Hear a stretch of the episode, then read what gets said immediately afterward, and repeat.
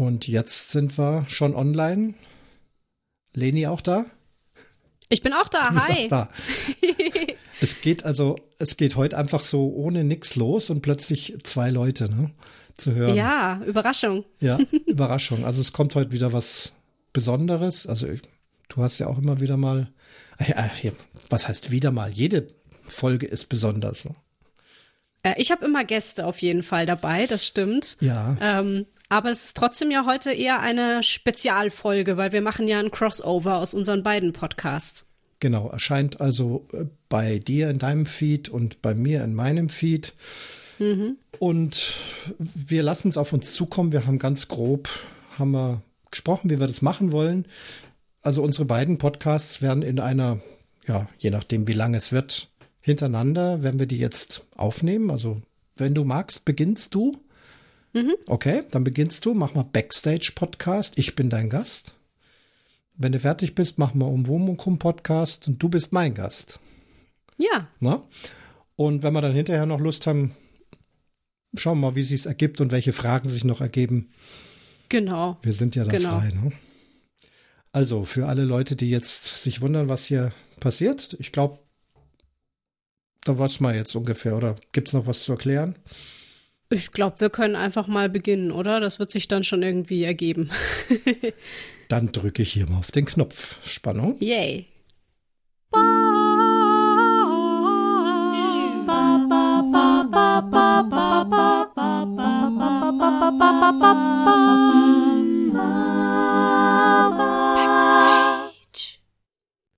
Herzlich willkommen zu Backstage. Mein Name ist Leni Bormann und heute spreche ich mit Christian, dem Oboe-Man. Christian ist Berufsmusiker, er spielt Oboe und dirigiert verschiedene Orchester und zudem ist er seit Jahren Podcaster und teilt dabei persönliche Interessen wie Camping, Geocaching oder auch therapeutisches Bogenschießen. Hallo Christian. Hallo Leni, grüß dich. Du hast viele verschiedene Interessen. Ist das irgendwie du? Also es gibt ja so Leute, die ärgern sich da irgendwie drüber, dass sie nicht so richtig einzusortieren sind. Aber ist es vielleicht auch was, was du total cool findest, dass du so vielseitig quasi unterwegs bist? Das ist, also ich bin jetzt gerade mal ähm, ja in Ehrfurcht erschrocken, wie gut du äh, recherchierst und ähm, schon alles da. Wow, bin begeistert und äh, überrascht. Also äh, ob ob das ich bin, ja, das das bin ich. Natürlich habe ich einen Beruf, aber der Beruf zeichnet mich nicht komplett als, als Mensch, sondern eben diese anderen Interessen, du hast sie nahezu alle aufgezählt und ein anderes Hobby ist äh, Kinder auf die Welt bringen und groß machen, groß bringen. Ja. Ah, auch voll das Hobby, ja, okay. Ja. Nein, aber was das Leben eben ausmacht, ne, so war die, habe ich ja. die Frage verstanden. Äh, ja, ja, doch. Eben Schubladen sind mir ganz fremd, Regelmäßigkeiten sind mir fremd.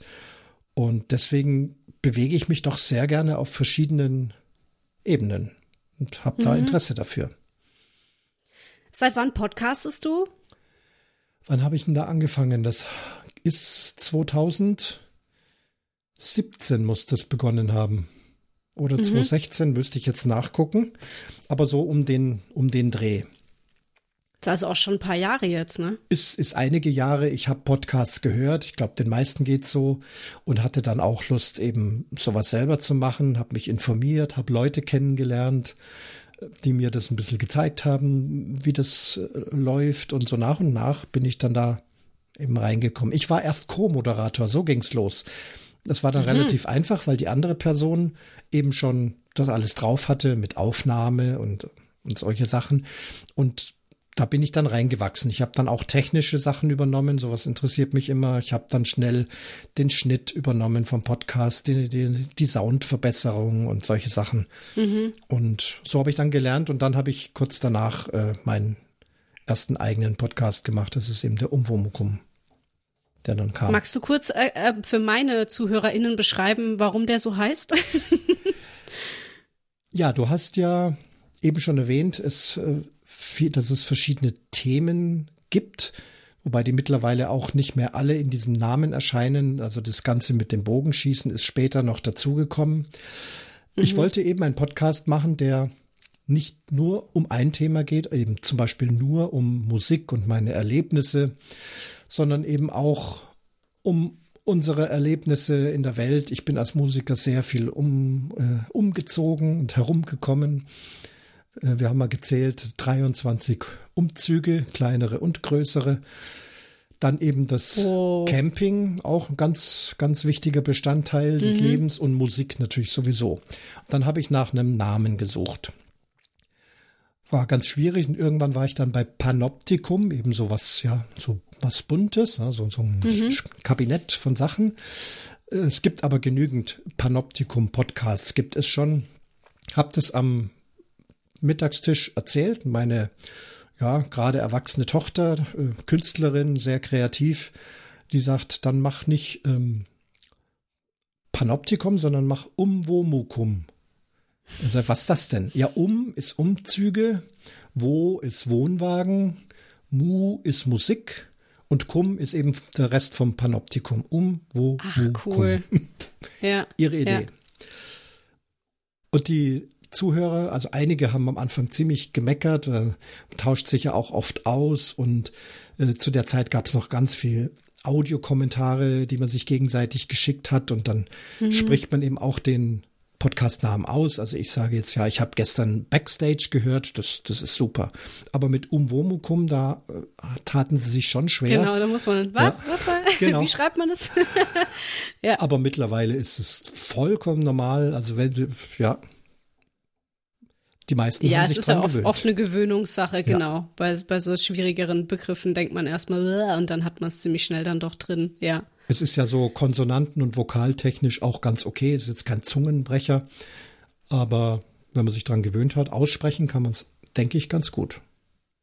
Und ich glaube, du betreibst den ähnlich wie ich von der Prämisse her, nämlich so voll entspannt, ne? Also weil, weil ich immer wieder mal betone, dass ich diesen Podcast, ähm, dass ich mir da keinen, kein Ziel setze, dass ich da den so lange mache, wie ich Freude dran habe und ihn auch auf die Weise mache, wie er mir Freude macht. Und wenn ich merke, ich äh, kann diese Woche keine Folge online stellen, weil ich keine Zeit habe, dann lasse ich es einfach. Oder ich äh, vernachlässige mal für eine Woche Instagram, weil ist halt jetzt einfach so. Und mal mache ich mir gar keinen Stress. Und ich glaube, das ist bei dir ähnlich, oder? Dass du dir jetzt nicht sagst, okay, bis zu dem Zeitpunkt muss die neue Folge online sein. Nee, das habe ich von Anfang an gleich nicht gemacht. Mhm. Auch aus dem Grund, äh, diesen erwähnten ersten Podcast, da ging es um Geocaching. Äh, da war eben von der Podcasterin schon länger, den Podcast gab es ja schon länger und da ist eben ein Co-Moderator ausgefallen und dann bin ich da also neu mit reingekommen. Und der sollte eben alle Woche oder alle 14 Tage, glaube immer am Freitag um 14 Uhr erscheinen. Und das war dann tatsächlich anstrengend. Also mhm. es, es, rückt immer wieder näher, dann kommen wieder die Mails, was haben wir noch für Themen, hast du noch was und dieses und jenes. Und dann muss ich auch Zeit haben. Und jetzt ist ja als, als Musiker ist mein Zeitplan ja immer sehr variabel. Ja, es ist kein mhm. 9-to-5-Job, sondern es geht mal hier, es geht mal da. Gut, es ist ein Offline-Podcast, also wir konnten den dann schon äh, mit einer gewissen Zeitspanne aufnehmen, aber so in der Woche vor dem Freitag, wenn da echt drei, vier Konzerte sind und eine Konzertreise und das dann noch dazwischen schieben, war schwierig und, und hab's dann mhm. eben auch aufgehört und für mich selbst beschlossen, nee, es gibt kein Veröffentlichkeitsdatum, es gibt keine Regelmäßigkeit. Ich habe jetzt auch wieder eine längere Pause gemacht. Dann kann es aber auch mal sein, dass ich Ideen habe und dann in einer Woche gleich zwei oder drei Folgen erscheinen. Mhm. Manchmal strecke ich es dann ein bisschen und, und, und mache dann einen Timer und sage, okay, das reicht auch in zwei Wochen, aber ich habe es schon mal im Kasten.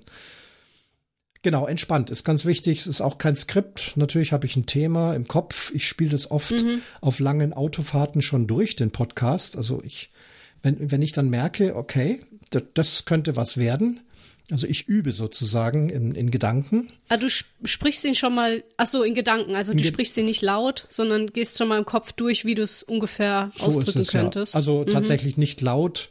Ähm, selbst wenn ich allein bin, da könnte ich es laut machen. Also wenn ich irgendwo auf Geocaching-Tour bin und mir kommt plötzlich eine Idee, was ich im Umwomuku machen könnte, weil das ist schon wichtig. Ich will mich da auch nicht zu einem Thema zwingen.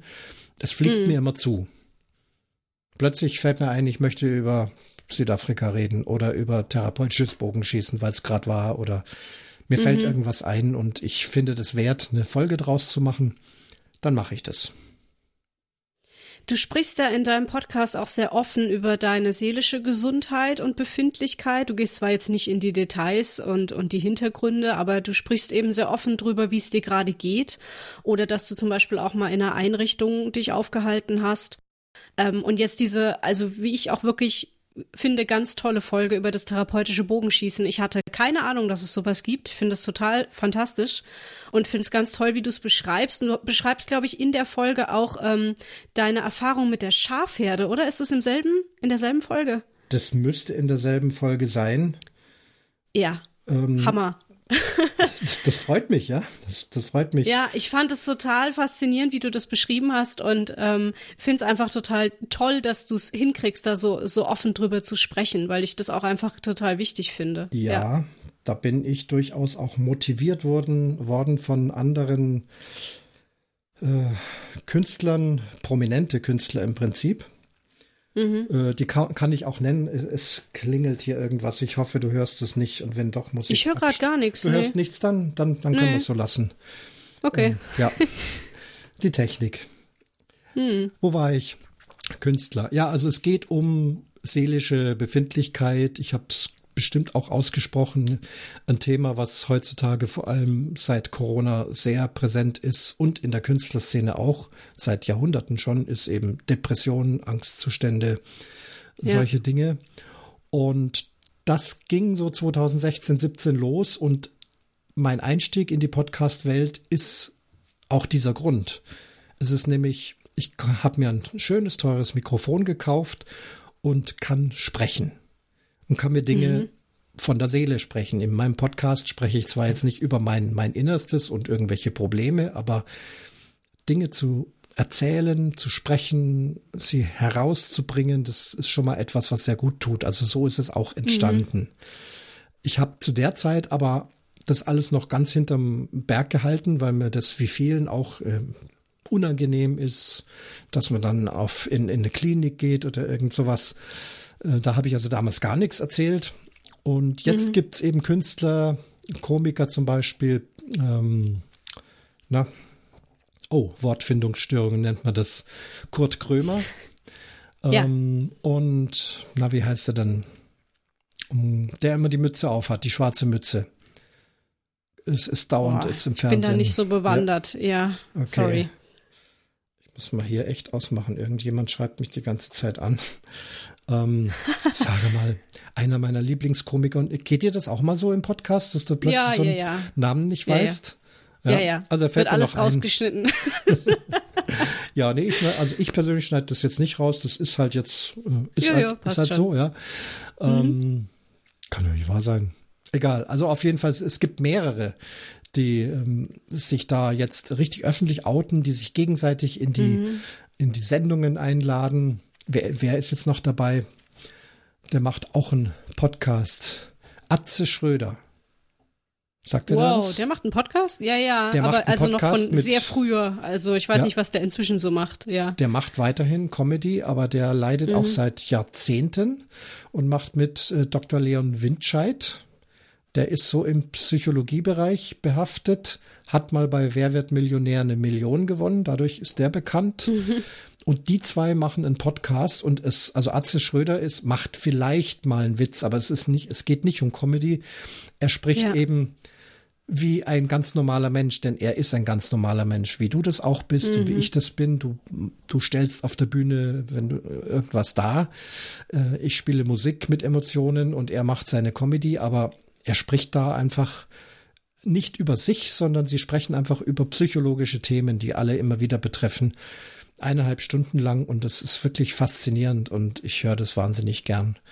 Und mhm. durch das motiviert habe ich auch kein Problem mehr darüber zu sprechen. Es ist nichts Peinliches, es ist eine Krankheit äh, wie jeder andere. Das haben Männer genauso wie Frauen. Ja. ja. Frauen trauen sich mehr, dann auch mal in eine Klinik zu gehen. Deswegen ist man als Mann oft sehr alleine, was äh, mhm. da die Geschlechterdiversität betrifft. Es liegt aber nur daran, Männer gehen eben nicht in so eine Klinik. Das ist äh, peinlich mhm. und blöd. Mhm. Ja. Mhm. Wie hängt für dich Psyche und Musik zusammen? Sehr. Musik erreicht innerhalb von Hundertstel Sekunden unsere Emotionen. Dafür machen wir Musik. Das ist einfach der Kern der Musik. Man kann nicht, ich kann nicht schneller die Emotionen von jemandem treffen als durch Musik. Vielleicht willst du widersprechen, das kannst du nachher tun, klar. Ähm, ich denke da gerade drüber nach, ja, ja, aber auch, ich finde es schön, wie du es ausdrückst. Auch Theater ja. und, und, sowas, aber ich, ich beschreibe es am, am liebsten mit, mit Filmen und auch Filmmusik. Immer die Frage, mhm. wozu Filmmusik? Weil im Film muss man geizig sein mit Zeit. Ein, ein, Buch, da kann man 800 Seiten schreiben, Herr der Ringe, keine Ahnung, wie viel dicke Bände und kann stundenlang alles beschreiben und man kann das auch prima lesen. Und durch das lange Lesen kommt man dann da in diese Stimmung und in diese Emotionen. Der Film mhm. hat nicht so viel Zeit. Der hat eineinhalb Stunden Zeit und ein Buch, da brauche ich vielleicht 10 oder 20 oder 30 Stunden, bis ich es gelesen habe. Und deswegen bedient sich der Film Musik es ist eine Szene, ich sage immer, es ist eine Szene am Strand. Ich sehe einfach nur einen Strand, es scheint auch die Sonne. Und dann kommt wunderbare, süß, süßliche Liebesmusik und zwei Personen treffen sich und man weiß sofort, aha, es geht um die zwei und die mögen sich. Und, und dann mhm. umarmen sie sich. Also es ist sofort klar. Dieselbe Szene, genau dieselben Bilder, könnten aber auch mit kreischenden Geigen, mit hämmernden Bässen, und äh, wieder eine Frau betritt den Strand, äh, die wird vermutlich äh, ermordet werden oder es, es stößt ihr irgendwas Furchtbares zu. Mhm. Mhm. Und, und niemand stellt sich hin und sagt, also ich erzähle euch jetzt was, hier seht jetzt hier den Strand und jetzt müsst ihr aufpassen, der Frau passiert was. Das, das kann man ja nicht machen. Und das wird dann ja, durch ja. Musik gemacht und sofort, also Klassik Hitchcock, äh, Mhm. Man, man weiß gleich, du siehst einfach nur einen Raum, ein Treppenhaus und die Musik erzählt, ob es jetzt kritisch wird oder eher nicht. Und das Wobei, glaube ich, toll. schon auch Bild, Bildkomposition, Bildausschnitt, Beleuchtung, glaube ich, schon auch eine Rolle spielen. Aber du hast schon recht, dass Musik, glaube ich, sehr, sehr schnell mit nur wenig Aufwand in dem Sinne oder wenig Tönen schon einem äh, direkt erklärt, wo sind wir gerade, direkt eine Atmosphäre entstehen lassen kann. Da stimme ich auf jeden Fall zu. Ja. ja. Und ich mhm. denke, dass jede Musik eine Emotion auslöst. Mhm. Egal welche. Das kann positiv, das kann negativ sein, das kann auch Musik sein, die mir nicht gefällt. Dann löst sie bei mir eher eine unangenehme Emotion aus, bei jemand anders eine angenehme. Also auch mhm. Musik wirkt unterschiedlich auf Menschen und darf das auch. Sonst müssten wir alle dieselbe Musik hören und mögen. Das wäre langweilig. Aber Emotionen, also ohne Emotionen ist es fast nicht möglich. Vielleicht, wenn die Musik nicht wirklich wahrgenommen wird, wobei ich selbst das nicht glaube. Ich denke jetzt da so an Supermärkte, wo irgendwo so eine Berieselungsmusik ja, läuft. Fahrstuhlmusik. Fahrstuhlmusik. Ne? Die, die, hat ja, die hat ja aber auch einen Auf, eine Aufgabe, ne? Ja, also die macht da, ja auch was mit einer Atmosphäre. Genau, mhm. da, also da gehe ich ja nicht im Supermarkt rum normalerweise und sage, oh, das ist jetzt eine schöne Musik, das gefällt mir oder ich kenne das, den Song sogar oder ich finde das furchtbar, ich finde es unangenehm. Äh, das in der Regel passiert das nicht, sondern mhm. die Musik wirkt auf uns ein und ich vermute, wir kaufen Dinge, die wir ohne diese Musik nicht gekauft hätten. Bin ich fast überzeugt davon. Ja, oder gerade auch in Restaurants, ne, läuft ja auch immer so ganz leise irgendwas im Hintergrund mit. Ja. Einfach für die Atmosphäre. Mhm. Also es ist, glaube ich, was anderes, ob es in einem Restaurant still ist oder ob man diese Musik im Hintergrund hat. Ja. Ja. Dann ist ja wahrscheinlich im Restaurant auch sowas wie Verweildauer und äh, aber trotzdem noch was bestellen. Also wenn da so, so eine Barmusik läuft, dann bestellt man sich vielleicht noch einen Drink mehr und fühlt sich wohl. Mhm. Könnte mir vorstellen, dass da auch einiges im Busch ist. Aber Emotionen, Emotionen, das ist ganz wichtig. Ja, ja, ja. genau. Wie geht's dir heute? Hast du irgendwie aktuelle Projekte gerade am Start oder ähm, weiß ich nicht? Projekte, ja gut, ich bin fest angestellt in einem Orchester als Oboist und Dirigent. Mhm. Also ich bin dort der stellvertretende Dirigent. Bin jetzt gerade in der sogenannten Wiedereingliederungsphase wo ich also äh, von Woche zu Woche die tägliche Arbeitsstundenzahl steigere mhm. und einfach auch wieder Kontakt aufnehme mit meinem Arbeitsplatz, mit meinen Kollegen. Je länger man weg ist, äh, desto schwieriger wird es. Ähm, bin da aber mit hervorragenden Leuten äh, gut drauf vorbereitet worden und ich muss sagen, es funktioniert alles ganz prima und es macht unheimlich Schön. viel Spaß, äh, so diese ja verhaltenstherapeutischen und aber auch Körpersprache, da sind wir auch wieder bei deinem Thema. Körpersprache ist so stark, und als Dirigent bin ich ja ohnehin jemand, der Körpersprache kennt und da muss ich mhm. ja auch mit einer speziellen Körpersprache was ausdrücken, aber auch die Alltagskörpersprache. Wie sitze ich, wie stehe ich, auf welche Ebene begebe ich mich? Ich sitze und ein strenger Chef steht, besser aufstehen, sich auf dieselbe Ebene begeben, solche Sachen.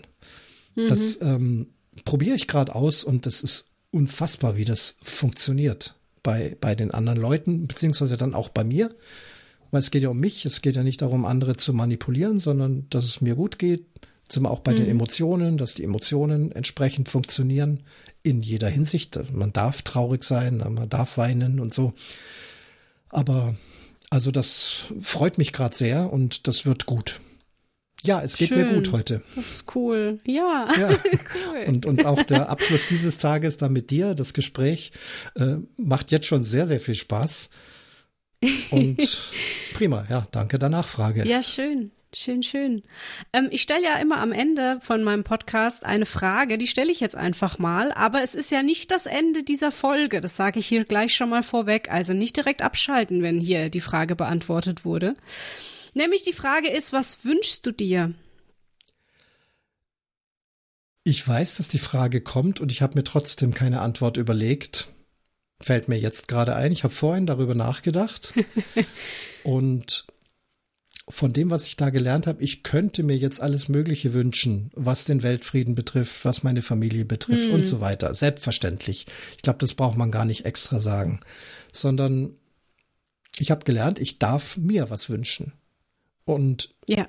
ich wünsche mir, dass das so weitergeht, wie es jetzt in den letzten Wochen funktioniert hat, dass ich einfach auch wieder Spaß an der Musik habe. Da war komplett weg.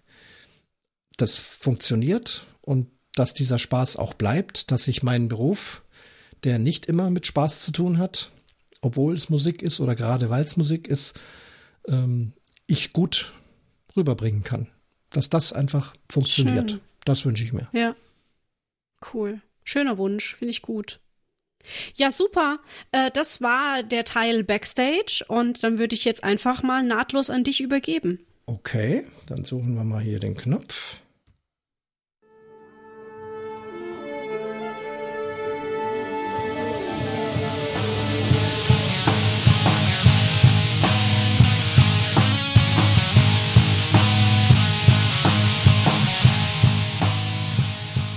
Vorhang auf zur Episode Nummer 134 vom Umwomukum Podcast. Ich grüße euch. Das Thema heute ist Backstage. Nicht wie ich sonst mache, dass ich von äh, Opern äh, Backstage äh, Erlebnissen erzähle, sondern ich habe heute einen Gast, eine Gästin, wie man auch sagt, die Leni. Hallo Leni. Hi. Grüß dich, schön, dass du da bist. 134? Ja, 134. Ja Toll. Wann habe ich denn angefangen? Irgendwo 2017. Also ist gut verteilt. Mhm. Ja, wir wollen heute, heute interessiere ich mich eben für deinen Podcast, auf den ich mit zwei Dingen geschossen bin. Einmal hast du einen bekannten Musikkollegen von mir als Gast gehabt und mhm. über den habe ich erfahren, dass er da Gast ist und dachte ich mir, ja, das höre ich mir gerne an. Wo ist er denn da? Sehe dann eben, dass der Podcast Backstage heißt, also hinter den Kulissen, sagt man, kann man auf Deutsch sagen, ja. Genau. Und da dachte ich, na, das könnte ja in die Richtung gehen, zumindest die Musikfolgen, die ich mache. Ich mache ja verschiedenes, aber in den Musikfolgen erzähle ich ja doch sehr auch von hinter den Kulissen. Und das tust du auch, aber in welcher Art und Weise? Bei mir geht es viel um die Menschen hinter den Projekten und darum, wie viel Arbeit hinter den Projekten steckt. Ähm, ich gebe eigentlich, also ich habe nicht die Vorgabe, dass die Künstlerinnen und Künstler, die zu mir kommen, dass die das unbedingt hauptberuflich machen müssen oder auf jeden Fall freischaffend oder so irgendwas, sondern äh, das, das kann, ja, erstmal ist einfach nur die Vorgabe, dass sie in irgendeiner Weise Kunst machen. Und dass es schon auch ambitioniert sein sollte. Also jetzt nicht so ein Jahr, ich habe jetzt vor einem Jahr mal irgendwie Gitarre angefangen und na ja, da kann man nicht viel drüber sagen. Mhm. ähm, mich interessiert die Ambition dahinter, die Gedanken, äh, die Geschichten und äh, der Mensch letztlich, der diese Kunst tut. Und äh, genau, das sind dann so die Themen, über die wir dann sprechen. Und es ist auch ähm, ganz breit gefächert, was die Art von Kunst ist. Also ich hatte schon Schauspielerinnen, Musiker, ähm, eine Tänzerin, äh, Autoren. Also da ist auch sehr viel schon dabei gewesen, ja. Dann hast du meine Frage meine geistige Frage von eben schon beantwortet. Also es geht eben nicht nur um Musiker, sondern alles, was sich irgendwie äh, präsentiert, ähm, sinnbildlich ja. dafür die Bühne. Also ein, ein Schriftsteller ist jetzt nicht direkt auf einer Bühne, höchstens wenn er Lesungen macht, aber er präsentiert sich auch nach außen. Mhm, also mhm. alle Menschen, die für uns etwas produzieren, du nennst es Projekte, also manche machen ein Projekt oder auch eine Lebensaufgabe. Ja, kreative ja, Projekte, genau, ja, genau, ja, mhm. ja. Wie bist du auf die Idee gekommen, das zu tun? Was hat dich da angetrieben? Ähm, ich komme aus Neustadt an der Weinstraße. Das ist eine kleinere Stadt in der Pfalz. Und nach meinem Abitur bin ich erstmal weggezogen nach Mannheim. Ist jetzt nicht wahnsinnig weit weg, aber ich wollte auf jeden Fall in eine größere Stadt. Und bin dann aber wiedergekommen. Das war 2018 aus verschiedenen Gründen bin ich nach Neustadt zurückgezogen. Und was mir da auffiel, ist, dass es in Neustadt, obwohl diese Stadt nicht so wahnsinnig groß ist, eine ganz vielfältige, große, bunte Kunst- und Kulturszene gibt. Hier sind einfach sehr viele Menschen, die Kunst machen. Und da hatte ich dann die Idee gehabt, weil ich auch zeitgleich ähm, Vorstandsmitglied im Stadtverband für Kultur wurde von der Stadt Neustadt, dass ich dieser Kulturszene gerne noch eine weitere Plattform geben möchte, irgendwie noch ein Sprachrohr geben möchte. Und deswegen hat dieser Podcast Anfang 2019 erstmal ganz lokal begonnen. Also so die ersten 20 Folgen ungefähr. Das sind alles Menschen aus Neustadt und Umgebung, die ich teilweise auch ganz gut kenne, mit denen ich schon gearbeitet habe oder die sogar gute Freunde von mir sind. Und übers Internet ist dann dieser Podcast größer geworden sozusagen. Also so ab, ab Folge 20 hatte ich dann auf einmal Menschen von Frankfurt da und dann wurde es noch weiter weg und inzwischen hatte ich sogar schon Menschen aus dem Ausland in meinem Podcast. Das ist sehr abgefahren, ja. Dieser Podcast, ist das dein erster Podcast, den du machst? Ja. Okay. Ja. Das heißt, du hast dir Technik zugelegt oder bist da schon ein bisschen firm drin gewesen? Also ich bin immer jemand, der Minimal sich auch. Minimal war ich, ja, also ich war minimal firm drin. Ähm, ich hatte mal bei einem, bei einem äh, Filmprojekt mitgewirkt und da ging es so ein bisschen um Tonaufnahme, aber also es war so ein bisschen rudimentär. Mhm. Ich wusste so ungefähr, wie das geht. Aber ich habe mir dann doch erstmal alles irgendwie selber beigebracht, habe auch sehr viele Menschen mit Fragen gelöchert und einfach äh, Tests gemacht, sehr viel ausprobiert und habe mir dann so zwei kleine Audiorekorder gekauft, mit denen ich bis heute auch aufnehme. Inzwischen habe ich auch noch mehr Equipment. Das ist jetzt ein neues Mikrofon, in das ich gerade jetzt reinspreche. Also äh, das wurde dann über die Zeit auch besser und das hört man auch. Also wenn man in meine ersten Folgen reinhört, dann ist das alles noch so ein bisschen rauschig und und leise und so, weil ich einfach noch nicht wusste, wie das geht. Mhm. Aber so nach und nach habe ich mir dann Sachen beigebracht. Ja. Gut, ich weiß auch wieder das, was ich verraten wollte. Es ist nicht so haarsträubend äh, toll, aber du hattest kürzlich, weil du gesagt hast, aus äh, Übersee, ne? aus, aus Amerika, hattest ja. du eine Oboistin als Gast. Richtig, ja. Das war ja. gerade da, wo wir auch schon mal vorsichtig vereinbart haben, dass wir was zusammen aufnehmen wollen. Und äh, mhm. dann kam diese Oboistin-Sendung äh, oder, oder Folge raus. Für mich natürlich ganz besonders interessant und was sie so zu erzählen hat. Und ja, das deckt sich großenteils mit dem, was ich als Oboenspieler so erlebe. Ah, Sehr schön. Cool. Ja. Genau, ja, das wollte ich verraten. Mhm. Gut, also Technik, du sagst, äh, du hast in ein neues Mikrofon reingesprochen. Jetzt interessiert mich das auch noch. Du sitzt, hast also nicht so ein Headset, sondern sprichst richtig schön in ein Mikrofon rein. Also im Moment habe ich so ein, so ein Gesangsmikrofon vor mir stehen, mhm. so ein so ein äh, Rode-Rode-Dings. Ähm, genau, das habe ich mir mal angeschafft, weil ich damit auch ähm, Tonaufnahmen für meine Theaterprojekte machen kann. Also ich mache auch so ein bisschen Musikprojekte und brauchte da was, was einen guten Klang am Computer erzeugt. Und diese kleineren ähm, Tascam Audiorekorder, mit denen ich normalerweise aufnehme, die kann ich, also die sind habe ich halt nicht direkt am Computer, ne? Die mhm. nehmen dann halt einfach nur auf, dann kann ich es danach in den Computer reinspeisen, aber ich brauchte was, was ich direkt im Computer habe. Ja. Und deswegen habe ich mir hier ein Gesangsmikrofon noch dazu geholt. Ja, ja, super, interessant. Was ich dich noch nicht gefragt habe, ist, was du hauptberuflich machst. Ich bin Schauspielerin und Theaterautorin und Theaterpädagogin. Es ist alles so ein bisschen Mischmasch so. Mhm. Ähm, also ausgebildet bin ich als Schauspielerin. Ich habe eine ganz, äh, in dem Sinne klassische Schauspielausbildung an einer Schauspielschule genossen und ähm, habe aber schon immer nebenher viel eigene Projekte auf die Beine gestellt. Ich war, war schon viel in Organisation drin oder in Leitung von Gruppen drin und sowas. Ähm, und geschrieben, also Theaterstücke geschrieben, habe ich auch schon in meiner Teenagerzeit zusammen mit Freunden und habe das dann immer weiter ausgebaut. Und inzwischen gibt's auch zwei Theaterstücke von mir, die schon bei einem Verlag erschienen sind. Uh, more to come, hoffentlich. mhm. Genau. Ja, das ist jetzt mal schnell und grob zusammengefasst. Okay, ja. unter Schauspielerin kann ich mir sehr viel vorstellen und ich denke, die Hörer brauchen da auch nicht große Erklärungen. Vielleicht kommen wir hinterher so auch da nochmal da drauf. Mhm. Theaterautorin, da wird es schon interessanter, zumindest für mich. Klar, ein Theaterstück muss geschrieben werden. Wie geht's los?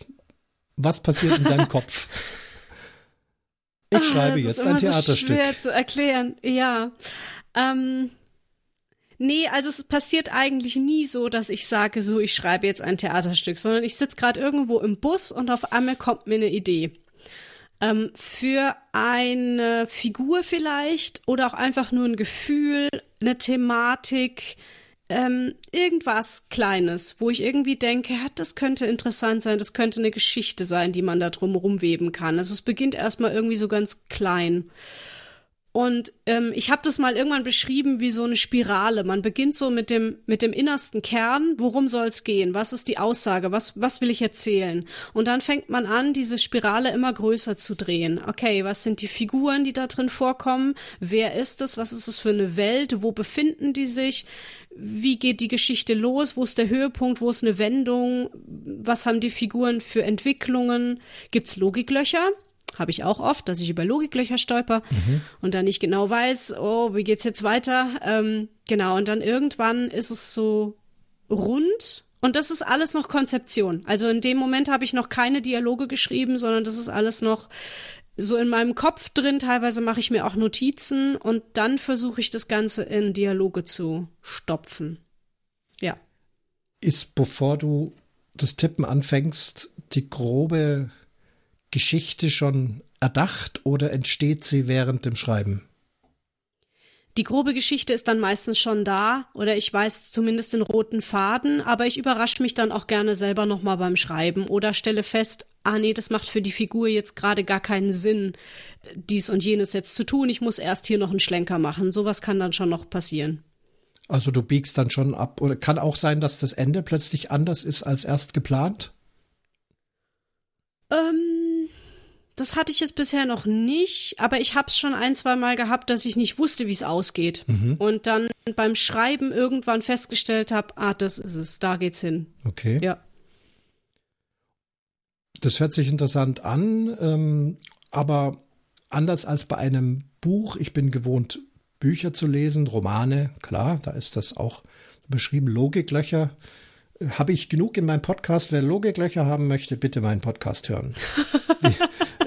ihr, ihr merkt ja, heute bin ich auch manchmal so von der Konzentration, vielleicht war der Tag schon so lang. Übrigens, Thorsten Sträter heißt er. Oh, siehst du, es kommt doch alles es wieder. Kommt wieder, um dieses Logikloch ja, ja. noch zu stopfen. Thorsten genau. Sträter, ein, ein grandioser, ja, Komiker kann man nicht sagen. Es ist einfach toll, was er so erzählt. Und auch mhm. er ist in der letzten Zeit ganz offen umgegangen mit dem Thema. Aber das hatten wir vorhin. Nicht zu sehr abschweifen. Aber Logiklöcher, machst du dir da irgendwie so einen Zeitstrahl? Wie, wie kriegst du das hin, dass da nirgendwo was fehlt? Oder musst du es ganz oft lesen? Ich spüre das irgendwann.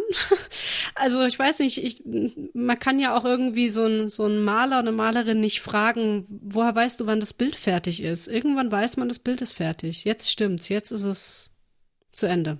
Und man könnte jetzt hier und da noch einen Pinselstrich machen, aber irgendwann muss man dann auch sagen, nee, es ist wirklich fertig, jetzt stimmt jedes Wort. Ja. Ja. Ich, ich hänge immer noch an diesem Logikloch. Vielleicht verstehe ich auch nicht ganz richtig, was ein Logikloch eigentlich ist. Von meinem Verständnis her als Beispiel, ähm, er flog nach New York, ging in ein Geschäft und das nächste Kapitel nennt sich dann eine Stunde später. Er ging in Paris aus dem Geschäft. Ja, er kann nicht eine Stunde später in Paris sein, ist, ein, ist, ist unlogisch, geht nicht. Ist es genau, sowas? Genau. Oder? Ja. ja, sowas zum Beispiel. Was mir jetzt gerade einfiel, ist ein ganz schönes Beispiel, was ich mal von Michael Ende gehört habe. Ähm, hast du die unendliche Geschichte mal gelesen? Ja, aber es ist schon lang her. Also in der unendlichen Geschichte wird ja Bastian in das Buch in die unendliche Geschichte hineingezogen. Und Michael Ende hat mal erzählt, dass er während dem Schreiben keine Ahnung hatte, wie Bastian da eigentlich wieder rauskommen soll. Weil dem geht's super. Dem mhm. geht's super da drin. Also es gab überhaupt keinen Grund für ihn, da irgendwie wieder rauszukommen. Mhm. Aber Michael Ende wollte dieses Ende haben, wo er eben zurückkommt aus Phantasien, weil das ist eine, eine, eine total wichtige Aussage bei ihm, dass es nicht darum geht, eine Weltflucht zu machen, sondern darum geht, in, in beiden Welten zu Hause zu sein und dass diese Welten sich gegenseitig bereichern können. Die fantastische Welt und die reale Welt. Mhm. Und er hat es, er hat wirklich lange an diesem Loch gesessen, wie kriegt er ihn da jetzt wieder raus? Und so Probleme habe ich auch hin und wieder, dass ich mich irgendwo festfahre und irgendwie denke, jetzt geht's nicht mehr weiter und dann muss ich irgendwie suchen, wo ist noch was, woran ich ziehen kann, wo ist noch ein Faden, wo ist noch irgendwas offen und ja, das meine ich mit Lochstopfen. Okay, ja, denke ich, mhm. habe ich verstanden. Theaterpädagogin. Was ist das denn? Was ist das denn? Was ist das denn? Ähm, äh, Theaterpädagogin bin ich, weil ich bei der Theaterpädagogischen Werkstatt arbeite. Das ist ein Unternehmen mit Sitz in Osnabrück und die bieten präventive Theaterprogramme für Schulen an. Zum Beispiel spiele ich in dem Programm Mein Körper gehört mir mit. Das ist ein Programm zur Prävention von sexuellem Missbrauch an Kindern. Mhm. Und wir gehen da als, als Spielerpaar zu zweit in eine Schule, in Schulklassen und spielen denen Szenen vor und gehen aber auch in die Interaktion. Und mit Hilfe dieses Mittels Theater kriegt es was ganz Leichtes, was gut Verständliches. Die Kinder können auch lachen mit uns und trotzdem übermitteln wir eine ganz, ganz wichtige Information und eine Message. Mhm. Und äh, das ist eben die Richtung Pädagogik. Ne? Also da geht's dann nicht um die große Kunst. Da muss ich auch Schauspielern, ja, aber es geht vor allem drum, äh, ja, Pädagogik zu machen. Und was ich außerdem noch mache, ist, dass ich in, im Theater in der Kurve, das ist das kleine Theater, in dem ich hauptsächlich arbeite, äh, die Jugendgruppe anleite. Ähm, also das habe ich auch schon oft gemacht, dass ich so Workshops gebe oder gerade viel mit Jugendlichen auch arbeite und wir machen da gerade ganz viel Impro-Theater und da bin eben ich dann auch nicht auf der Bühne, sondern ich leite die Gruppe halt an. Mhm. Mhm. Okay, ja. Genau. Da fällt mir was, was ein. Ich habe das mal erlebt in, in ähnliche Richtung. Theaterpädagogik. Also ich spiele ja seit vielen Jahren äh, für das Bundespolizeiorchester in München, dessen Aufgabe ist, Öffentlichkeitsarbeit zu machen, äh, Kontakt zu Bürgern zu schaffen. Eben wieder mit Musik, haben wir ja vorhin schon besprochen, Emotionen mhm. geht sofort. Und das eben als Unterstützung für die Polizeiarbeit derer, die da auf Streife sind und für unsere Sicherheit sorgen. Und da hatten wir einen Freiluftauftritt bei irgendeiner Gartenschau, war so eine große Bühne. Es hat unsere Big Band hat gespielt. Und ähm, es waren einige Bundespolizeikollegen da, die uns angesprochen haben, haben gesagt, bitte nicht erschrecken oder irgendwie helfen. Wir machen nachher hier vor der Bühne was. Ganz, also es sieht für die Leute aus, äh, ganz, äh, wie wenn es spontan ist. Die Leute wissen nicht, was passiert aber es wird mhm. eine Person angegriffen und wir sollen um Gottes Willen nicht runterspringen und helfen. Nur, dass wir das eben wissen, ja. Mhm. So, da hat die Big Band eben gespielt und dann ging eben eine Frau vor der Bühne vorbei und hatte ein bisschen getanzt und fand die Musik toll. Und dann geht ein Mann an ihr vorbei und äh, irgendwie rempeln sie sich an und der Mann fängt also an, auf die Frau zu schimpfen und hey, was soll das? Und du Schlampe und dann schubste, schubste sie und also beide in Zivil, ne? Und mhm. äh, alles geplant, aber die Zuschauer wussten nichts davon. Und das wurde mhm. immer schlimmer. Und leider ist niemand zu Hilfe gesprungen. Was? Wir haben Wirklich? das einfach oh äh, so gehen lassen. Und äh, die haben es dann irgendwann aufgelöst, also bevor er die Kollegin dann also wirklich ernsthaft verletzt, die hat schon ordentlich mhm. angepackt, aber das sind zwei sportliche Kollegen, die das genauestens geübt haben, die können sich mhm. hauen, ohne dass sie sich äh, verletzen und, und äh, anständig wehtun. Und das war eben dieses Thema Zivilcourage. Und es war eben ein kleines Theaterstück. Er hat es dann aufgelöst, hat mit dem Publikum gesprochen, was man in so einer Situation machen kann, was nicht verlangt wird. Es muss ja auch niemand jetzt den Helden spielen und so weiter. Ähm, war eben so eine Aufklärungsarbeit, die mit so einem, ja, ich würde sagen, theaterpädagogischen Stück begann. Mhm, ja, geht ja. so ein bisschen in die Richtung. Hat, das Publikum in irgendeiner Form reagiert? Also, also die haben das da schon irgendwie gespürt, oder? Dass da irgendwas passiert. Also gespürt schon, aber ich habe weder Raunen noch rufen, so hey, lass die in Ruhe. Also ich meine, das wäre ja immerhin schon mal etwas. Mhm.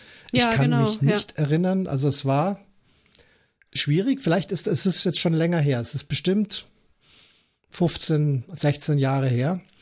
Ich hoffe, dass es heutzutage besser ist. Es wird eben mhm. durch diese Aufklärungsarbeit, äh, durch die Öffentlichkeitsarbeiter äh, einfach sehr viel kommuniziert, die, gerade dieses Thema Zivilcourage, helfen, mhm. aber wie und richtig äh, und auch nicht übertrieben. Ja, wenn da drei Terroristen mit Maschinengewehren laufen, kann ich nicht mit einem Kochlöffel hergehen und die in die Flucht schlagen. Das ist ja klar.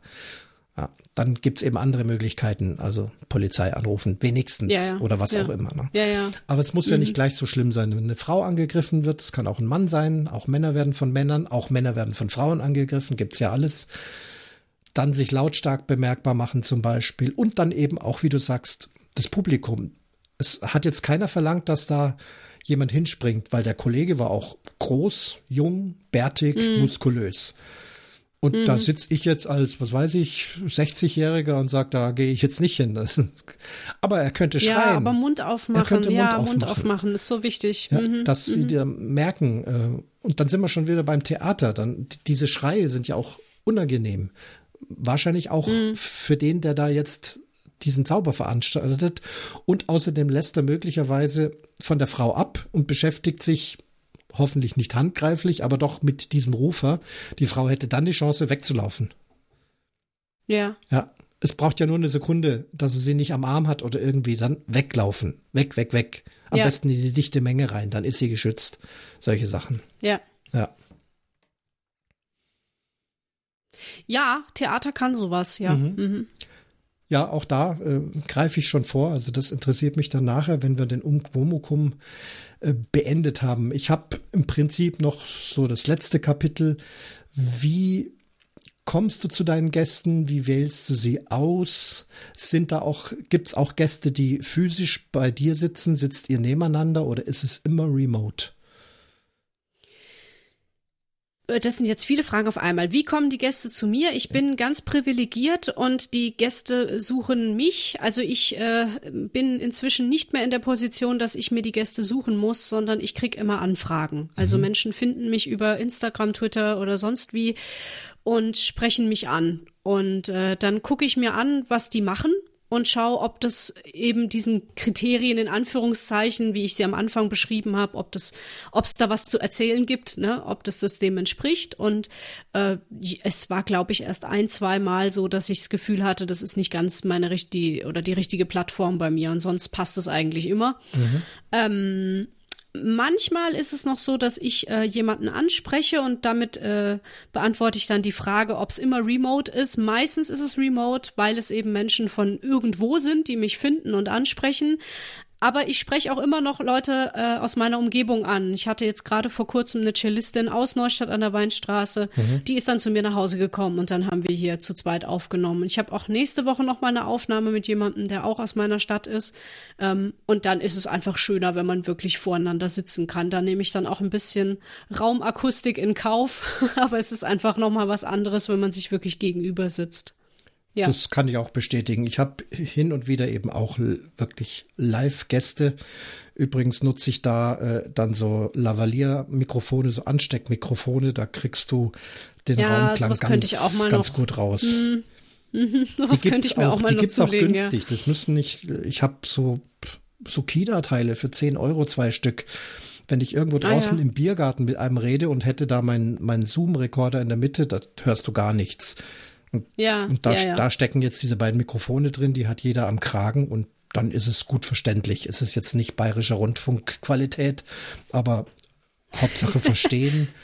Und ja, was ich immer tatsächlich nicht gut finde, ist, wenn es so weit weg klingt, wenn eben zwei im Wohnzimmer sitzen und irgendwo weit weg ist ein Mikrofon. Das hast du ja gerade gesagt mit der Raumakustik ist. Ja, schwierig. aber also so schlimm finde ich es jetzt bei mir nicht. Also ich gucke dann schon auch, dass wir im kleinsten Raum ja, sind klar. und mache die Türen und ja, Fenster ja. zu und stell die Mikrofone. Ich habe dann auch zwei Mikrofone, stell die ganz nah an die Leute dran. Also das, ich gucke dann schon, dass ich es einigermaßen hinkriege. Es ist nur, nur, nicht mehr ganz Studioqualität. Mhm. Aber ich, ich, ich persönlich mag das auch ganz gerne. Ich mochte das auch zum Beispiel bei deinem Podcast gerne, wenn du draußen bist und dann kommen die Kirchenglocken zwischendurch und Tatütata, weil das macht ja auch irgendwie was mit mit der Atmosphäre mhm. so beim Zuhören. Ich finde das gar nicht so schlimm.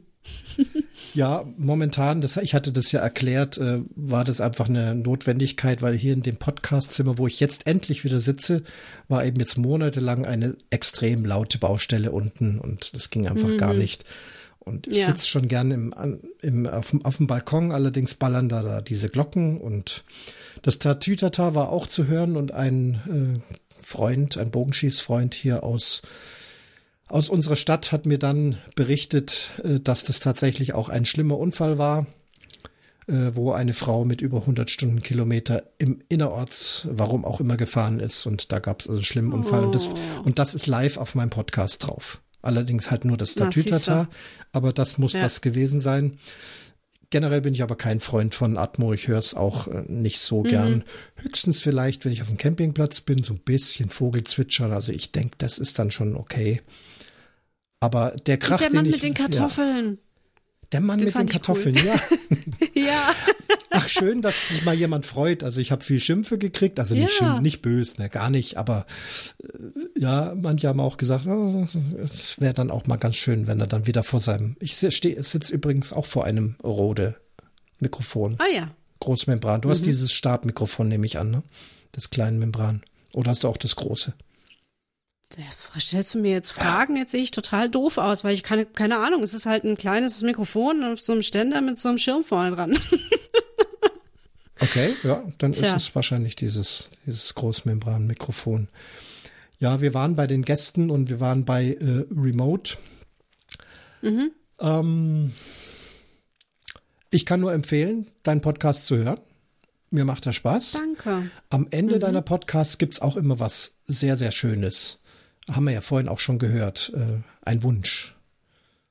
Ja. Was, die, die Frage, genau. was, was wünschst du dir? Äh, und ich kann verraten, und jetzt weiß ich auch, was ich verraten will, du warst vor einiger Zeit, das war die hundertste Folge, denke ich, ne? War das die hundertste? Ja. Genau, die hundertste. Ja, ja. ähm, da warst du Gast in deiner eigenen in deinem eigenen Podcast. Jemand anders hat mhm. moderiert. Ich denke eigentlich, das war ein guter Schauspielkollege, wenn ich mich richtig erinnere. Genau. Ja. ja. Und da war bei dir ein Wunsch, den du geäußert hast. Vielleicht kannst du dich noch erinnern. Mhm.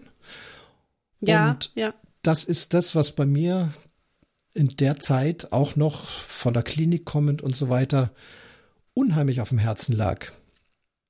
Die, oh, die Sache mit der Freundlichkeit, mit dieser können mhm. wir nicht freundlich zueinander sein. Erstmal. Mhm. So irgendwie hast du aus. Vielleicht kannst du es auch noch mal, wenn du magst, wiederholen. Ja, ähm, also ich wünsche mir, dass sich, dass Menschen, bevor sie auf 180 sind und aggressiv werden und Leute anpumpen, einen kurzen Moment innehalten und sich fragen, ob das gerade wirklich etwas mit ihnen zu tun hat, was da gerade passiert. Und da geht's mir um Situationen im Auto vor allem, weil ich es immer ganz faszinierend finde, was Menschen für Monster werden, sobald sie hinterm Steuer sitzen. Mhm.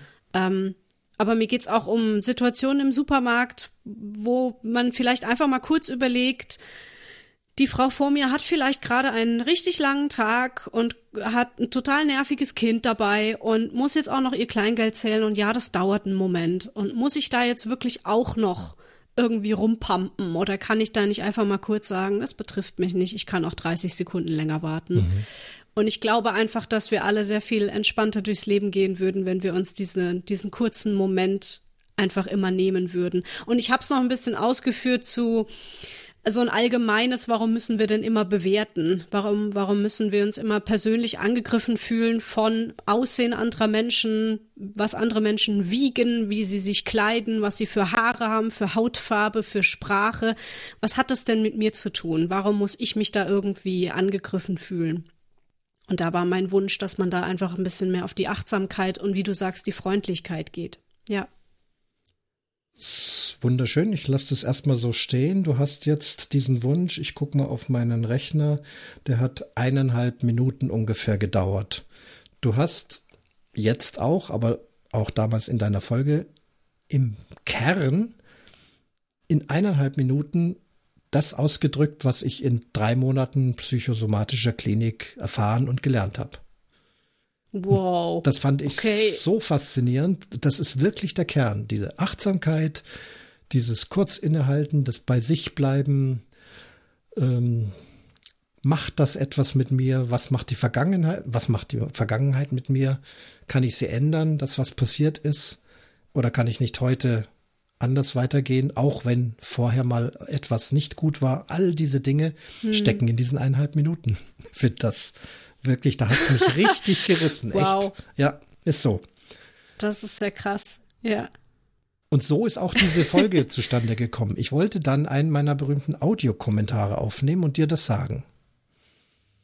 Und dann dachte ich, mh, hm, das wird lang. Ich schreibe mal, ob man nicht Podcast zusammen machen wollen. Hast du ja gesagt? so ist es das ist ja cool. Ich ja? bin gerade voll sprachlos. Ich weiß jetzt nicht, was ich sagen soll, aber ich finde es total toll. aber es ist genau so. Ja. ja, schön. Wollen wir das als deinen Wunsch stehen lassen für heute? Ja, gerne. Dann danke ich dir für dieses Gespräch im Umwomukum Podcast. Auch ich sage mhm. jetzt, bevor du dich noch verabschieden darfst bei äh, meinen Hörerinnen und Hörern, äh, wir wollen noch ein bisschen weitersprechen. Ich glaube, wir können uns noch sicherlich ganz gut unterhalten. Ja, machen wir. Dann sag ich aber jetzt trotzdem schon mal offiziell für diese Folge Tschüss. Tschüssi. Und damit schließt sich der Vorhang von der Episode Nummer 134 vom Umwomukum Podcast.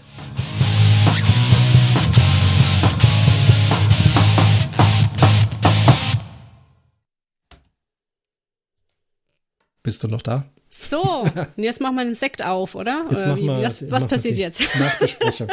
Ich habe hier äh, Himbeerwasser ohne Kohlensäure. Okay. Weil mit Kohlensäure, du bist äh, Theaterschauspielerin. Ja, geht gar nicht. Rülpst man die ganze Zeit. Ja. Also, wie viel vorm Auftritt trinkst du keine Kohlensäure mehr? Ich trinke grundsätzlich nicht so viel Kohlensäure, weil ich das unangenehm finde. Mhm. ich mag das Gefühl von Kohlensäure im Mund nicht so wahnsinnig. Deswegen, ähm, ich trinke eh sehr viel Leitungswasser, weil das äh, Leitungswasser in Neustadt sehr, sehr gut ist und äh, ja, hab dann auch einfach immer Wasser backstage. Mhm. Mhm. Ich habe das mal gemerkt. Ich habe ja viel in der Oper gespielt und da gibt's mehrere Pausen oft, wenn die Opern lang sind. Und da habe ich dann auch irgendwie ein Cola oder irgendwas getrunken. Also auf jeden Fall mit viel Kohlensäure. Und dann geht's wieder mhm. weiter. Also ich spiele ja ein Blasinstrument und da kann es schon vorkommen, dass man während dem Spielen, äh, dass da plötzlich, ist jetzt kein sehr appetitliches Thema, aber dass einem da so ein bisschen so, so ein Rülps hochkommt. Und wenn das wirklich während einem langen Ton ist, dann gibt's da einen ganz üblen Effekt. Also das Rülpsen hört man nicht, sondern ihr kennt vielleicht das mit dem Helium. Ne? Wenn man Helium so eingeatmet hat, dann wird die Stimme ja ganz hoch für eine kurze Zeit, mhm. weil Helium sehr leicht ist. Kohlensäure ist bekannterweise schwerer als Luft und deswegen wird der Ton extrem viel tiefer. Ich dachte, was ist denn jetzt los? Also ich spiele diesen langen Ton. Also wenn ich irgendwie wilde Sachen spiele, dann merkt man es wahrscheinlich nicht so. Aber wenn du einen sauberen, geraden, langen Ton hast und dann schleicht sich irgendwie so diese Kohlensäure durch mein Mundstück in die Oboe rein, dann für einen kurzen Moment geht das nach unten. Das ist natürlich grausam, weil ich kann es gar nicht beeinflussen. Es, und seitdem passe ich sehr auf mit Kohlensäure. Ja, verstehe. Ja. Schöne Geschichte. So typische Backstage-Geschichte, weil da, ja, da bin ja. ich jetzt noch auf der Spur, was, was passiert im Theater so, äh, was passiert bei der Musik. Ähm, für mich ist ja. Ich hätte noch eine Frage an dich. Genau. Ähm, weil du hast schon ein paar Mal erwähnt, dass du ja im Orchestergraben sitzt. Ähm, und wie, wie ist die Verbindung zur Bühne, wenn man im Orchestergraben sitzt? Also soweit ich weiß, habt ihr da, glaube ich, auch Bildschirme und wisst, was auf der Bühne passiert. Aber fühlt ihr euch da richtig abgetrennt oder fühlt ihr euch als Teil des Ganzen? Das ist wirklich abgetrennt und ich kann jetzt nur von mich, von mir sprechen. Ähm, ich fühle mich tatsächlich nicht so mittendrin im Geschehen. Das heißt, mhm. ich komme da zum Dienst und spiele meine Stimme. Der Kontakt zur Bühne, Bühne läuft über den Dirigent des Abends oder die Dirigentin. Gibt's ah, ja also ja. ihr habt gar nicht da irgendwie groß Kontakt zu dem, was auf der Bühne passiert, sondern wir, ihr macht so euer Programm ja, sozusagen. Also wir hören, ah, ja. wir hören natürlich die Bühne. Allerdings ist das auch je nach Größe des Opernhauses und wo jemand steht äh, durchaus schon ein bisschen zeitversetzt. Wenn eine mhm. Sängerin relativ weit hinten an der Bühne steht, dann geht der Ton erstmal ganz weit vor. Das können schon mal 10, 15 Meter sein. Und dann geht es runter in den Orchestergraben und dann sitze ich vielleicht auch noch ganz hinten links. Also das dauert einfach ein bisschen, bis das mhm. da ist. Also ich sage jetzt Sängerin, weil die Oboe spielt oft mal eine Linie von einer Sängerin mit. Mhm. Und äh, die höre ich natürlich schon, aber letztendlich muss ich sehr auf den Dirigent achten, denn der ist viel unmittelbarer dran. Und der kann das mhm. dann regulieren. Wenn der merkt, dass ich sehr hinten dran bin, dann muss der mich peitschen und ich muss dann darauf vertrauen, dass es stimmt, was der da zeigt und nicht mhm. auf das Ohr. Also es ist ja natürlich, dass ich auf mein Ohr höre und denke, das ist jetzt zusammen, ist es aber nicht, wegen der großen Distanz. Das mhm. ist ein mhm. Problem immer in der mhm. Oper. Das ist interessant, ja. ja. Aber die meisten sehen nichts. Es kommt darauf an, wo man sitzt. Es gibt ja natürlich eine relativ große Öffnung, also der Orchestergraben endet weiter vorne als die Bühnenkante, aber ein Großteil des Orchesters sitzt unter der Bühne, die sehen also gar nichts, mhm. auch keine mhm. Monitore. Die gibt's woanders, kann ich nachher vielleicht noch erzählen, falls ich dran denke und wir kein Logikloch haben wollen. ähm, vorne die Geiger, die ganz an der Wand vom Orchestergraben sind, die sehen zumindest das vordere Drittel der Bühne und, und alles, was mhm. ganz weit oben ist. Manche Bühnen sind ja auch wahnsinnig hoch. Es gibt auch Dinge, die weiter oben stattfinden, auf irgendeiner Brüstung. Also das sehen die schon. Wenn die Zeit haben, können sie da mal hochgucken. Meistens hat man aber auch keine Zeit. Es kommt aufs Stück drauf an. In einer Wagner-Oper ja. wird durchgespielt. Da gibt es nie auch nur eine Sekunde Pause. Bei einer Wagner-Oper kriegst du gar nichts mit von oben. Jeder muss mhm. fast immer spielen. Vor allem Geigen. Bei einer Operette, da gibt's lange Textpassagen, also im Prinzip Theater, gesprochenes Theater. Mhm. Da haben wir dann Zeit, uns auszuspannen. Da kann ich auch als Oboist dann mal vorsichtig und leise meinen Platz verlassen und mal, wenn ich weiß, das dauert jetzt acht oder neun Minuten, das steht dann bei uns in Noten drin, wie lang es ungefähr dauert, dann gehe ich auch mal vor und gucke mal, aber allerdings meistens in den Proben. Ja, so in den ja, letzten Proben, ja. wenn die dann auch Kostüme anhaben, wenns Bühnenbild da ist, wenns Licht gemacht ist, dann interessiert mich es mal schon und guck mal so ein bisschen, was machen die da. Aber das komplette Stück kriege ich nicht mit. Und letzte, mhm. letztes Erlebnis, ich hatte mal eine Produktion eines, einer Oper, Ballett, ich weiß es nicht mehr, und hatte aber da mal frei für eine Probe und mein Kollege hat meine Stimme gespielt. In einem Opernorchester sind viele Stimmen auch doppelt besetzt, dass man sich da abwechseln kann und so weiter und bin dann mal in die Probe gegangen. Es hat mich interessiert. Und dieses Stück, was ich dann da gesehen habe, das war völlig anders wie das, was ich unten wahrgenommen habe. Also auch die Sachen, die jetzt die Oboe betreffen. Ich habe da vielleicht ein größeres Solo und spiele das vielleicht recht ähm, elegisch und sehe dann erst, als ich zusehe, was da oben passiert, ich müsste das eigentlich viel frecher und lustiger spielen, weil das, was da oben passiert, ah. Nicht mal als Gesang, sondern die bewegen sich ja auch, sind ja auch Schauspieler, die Opernsänger. Ich, ja. ich höre vielleicht noch den Gesang, aber ich sehe nicht seinen Gesichtsausdruck oder ihren oder Handbewegung oder sonst irgendwas. Ein guter Dirigent hätte da was sagen können, sagen, also pass auf, das passiert mhm. jetzt so. Also der guckt jetzt da blöd und oder streckt ihm die Nase raus und du spielst hier ein Liebeslied, passt nicht zusammen. Ne? Mhm. Also sowas, aber es ist meistens halt keine Zeit für, für solche Geschichten. Ist, mhm. Die sind ja froh, wenn das Ding steht und wenn sich keiner, wenn da keiner rauskommt und jeder von der Regie her richtig läuft und sind halt Feinheiten. Ja, das ne? sind ja auch irre Produktionen mit unglaublich vielen Beteiligten, ja. ja. Du als Theaterschauspielerin ähm, hast gelegentlich mit Musik, also vor allem mit Live-Musik. Also wie ist es mit Live-Musik im Theater? Also wir reden jetzt nicht von Musical, Operette oder sonst was, sondern richtig Theater. Wie ist da mit Musik? Ähm, also ich sag mal vielleicht noch dazu, ich bin ja nicht angestellt an einem größeren Theaterhaus, sondern bin ja freischaffend und arbeite eben vor allem in diesem kleinen Theater, so ein Zimmertheatergröße bei uns im Ort. Das ist ein professionelles Theater mit professionellen Menschen, aber es ist halt alles ein bisschen kleiner. Also da gibt es meistens Produktionen mit zwei, drei Menschen. Das sind keine Riesendinger mit 15 Darstellern oder so. Mhm.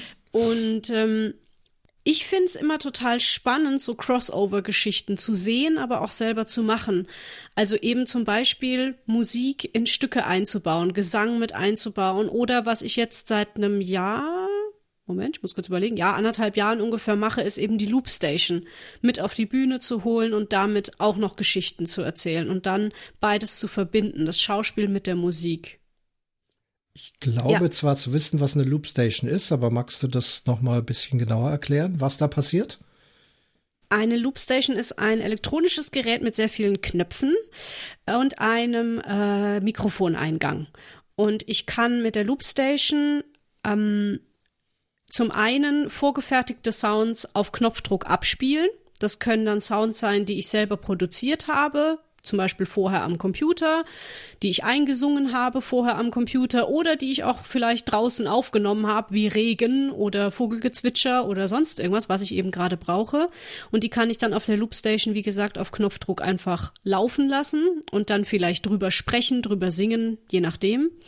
Das andere, was die Loopstation kann, und daher hat sie auch ihren Namen, ist eben das, was ich da live in das Mikro hineinspreche oder singe, als Loop, als Schleife abzuspielen. Mhm. Und dadurch kann ich ganze, ja, Chöre zusammenstellen oder viele nutzen das auch für ähm, Gitarren, dass sie dann mehrere Gitarrenstimmen übereinander stellen, übereinander setzen und das eben durchloopen lassen. Und dadurch kann man sich eine ganze Band bauen mit nur einer Person.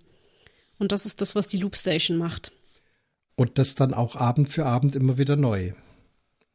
Also gerade diese live diese, eingesungenen diese live, Sachen. ja, ja, die werden dann immer so ein bisschen anders. Das ja. stimmt. Das ist dann wie bei einem Konzert. Mhm. Ja. Mhm. Okay. Spannend, wusste ich nicht. Also klar, Musik spielt auch im Theater immer wieder eine Rolle. Ich kenne ja auch als, wenn ich Symphoniekonzerte spiele, da gibt's die sogenannten Schauspielmusiken. Das ist dann eben auch noch keine Oper oder Operette, sondern ein Theater, was einfach, ja, Musik braucht man ja überall. Ne?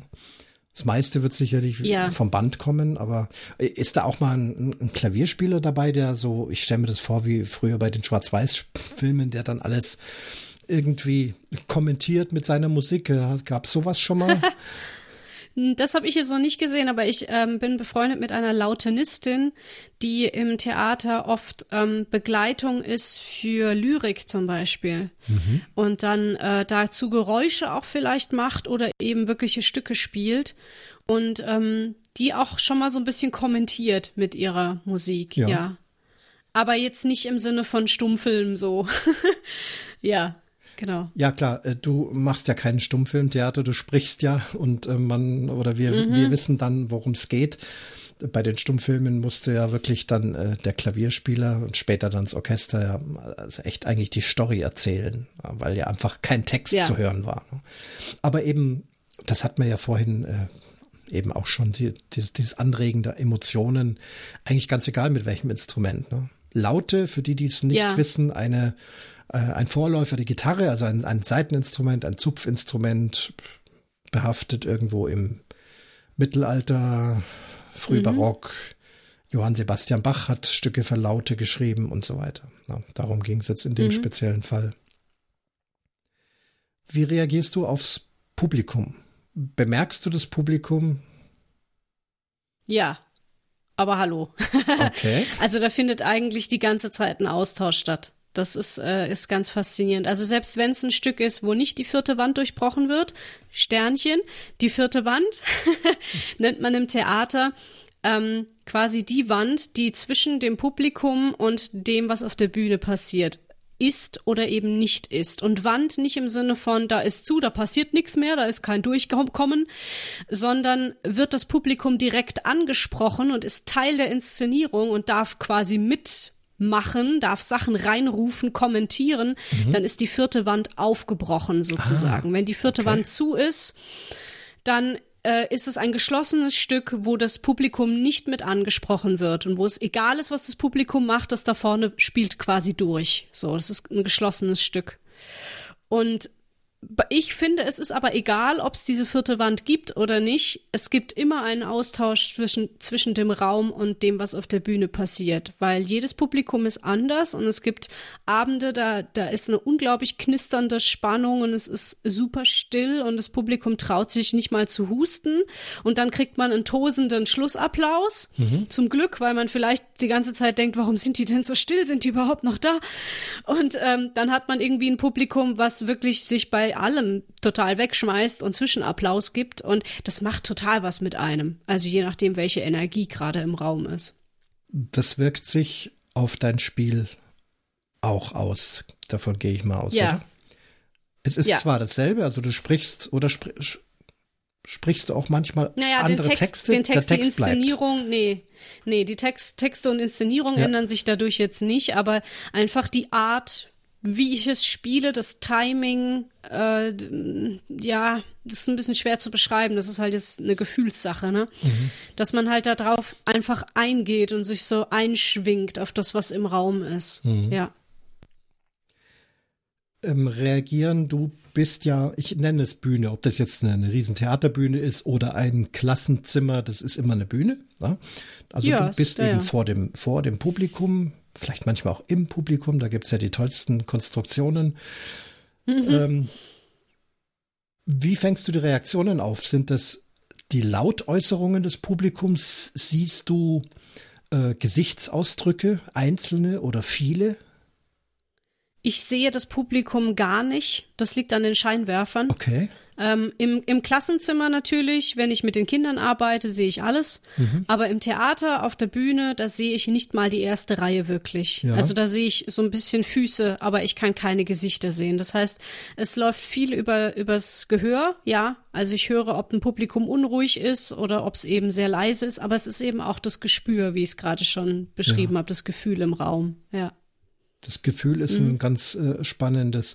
Also du könntest mich jetzt genau dieselben Fragen stellen als im Orchester sitzender Musiker. Ja. Und ich würde dir genau dieselben Antworten geben. Von daher können wir uns das fast ja. sparen. Ja. Gut, okay. spannend. Sind uns einig. Ähm, das mit dem ja, Gefühl kenne ich als Dirigent vor allem. Als Dirigent mhm. äh, drehe ich leider dem Publikum den Rücken zu. Also ich sehe sie Stimmt, nicht. Ja, ja. Äh, maximal, ja. wenn ich mich sehr stark nach rechts oder links äh, drehe, weil vielleicht ganz vorne sitzende Musiker, also ganz vorne an der Bühnenkante, aber dann doch vielleicht auch noch etwas weiter hinten und ich mich denen zuwende, weil da eben irgendwas ist, äh, wo ich da eben eingreifen muss im positiven Sinne. Da sehe ich dann mal so die erste oder zweite Reihe und, und sehe tatsächlich äh, glückliche oder gelangweilte oder wie auch immer äh, Menschen. Aber mhm. im Großen und Ganzen das Publikum sehe ich eben überhaupt nicht. Dann ist es auch so, diverse Geräusche, Wohlfallensgeräusche, Erschreckungen, manchmal erschreckt ja Musik oder will auch erschrecken. Ja. Mhm. Ich weiß es dann auch schon vorher und plötzlich macht's weng und dann ist natürlich eine gewisse Unruhe und dann weiß ich, das hat auch funktioniert. Aber ja. das, das völlig ähm, ja ohne Lautäußerungen dieses Gefühl. Ich ich merke im Rücken, ob die Musik das Publikum anspricht, ob sie dabei sind ob ich da, wo ich jetzt bin, ob das jetzt langsam und elegisch oder fetzig und schnell ist, ob ich es noch weiter treiben kann oder ob sie einfach nicht bei mir sind und ich sie nicht kriege, warum auch immer und eben mein Ding fertig machen muss. Ich, es ist, kann mhm. das nicht erklären.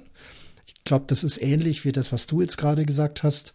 So diese zwischen den Tönen, Reaktionen der Publikum, man kann es nicht so ganz genau erklären. Und man sollte es beim Machen nicht versuchen zu interpretieren, weil du jetzt gerade auch äh, gesagt hattest, die gucken vielleicht gelangweilt. Ähm, aber ich habe mir angewöhnt, das Publikum nicht interpretieren zu wollen, weil selbst wenn man das Gefühl hat, oh, da knistert's die ganze Zeit, oh, ich glaube, ich habe gerade jemanden gähnen gehört oder oder oh, der guckt irgendwie komisch, dann kann es trotzdem sein, dass die total dabei sind und dass die einfach so so gefangen sind, dass die das gerade gar nicht rauslassen können, was so in ihnen los ist und einfach so in, in dieser Spannung sind. Und ja, also ich, man kann sich da total verrückt machen, wenn man auf der Bühne ist und, und versucht zu interpretieren, ob es gerade gut ankommt oder nicht. Mhm. Das wird man dann beim Schlussapplaus schon merken. Ja. Ja.